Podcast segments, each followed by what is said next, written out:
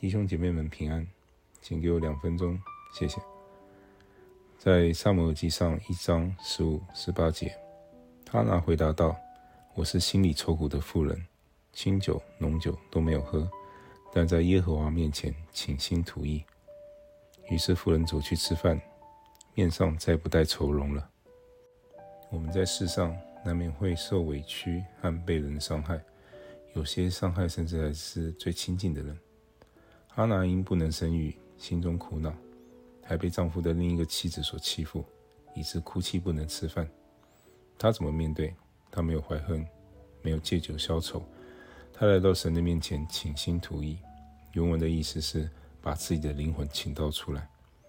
她向神哭泣，没有怪罪神，也没有诅咒伤害她的人。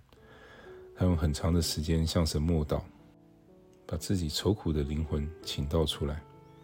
我们的痛苦，别人不容易了解，但神了解。他要擦干我们的眼泪，医治我们的伤痛。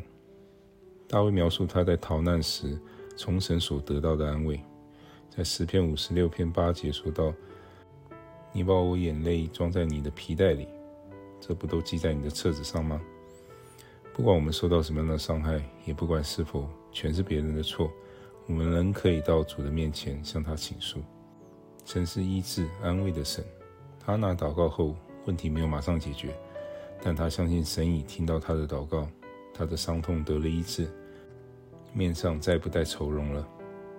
让我们一起来祷告，亲爱的主，生活当中难免有伤心低谷的时候，你要我们来到你的面前，向你倾心吐意，将我们的忧烦思绪都交托给你，放手让你掌权，相信你必用你的慈爱来安慰医治我受伤的灵魂，能得到再次站起的勇气与力量。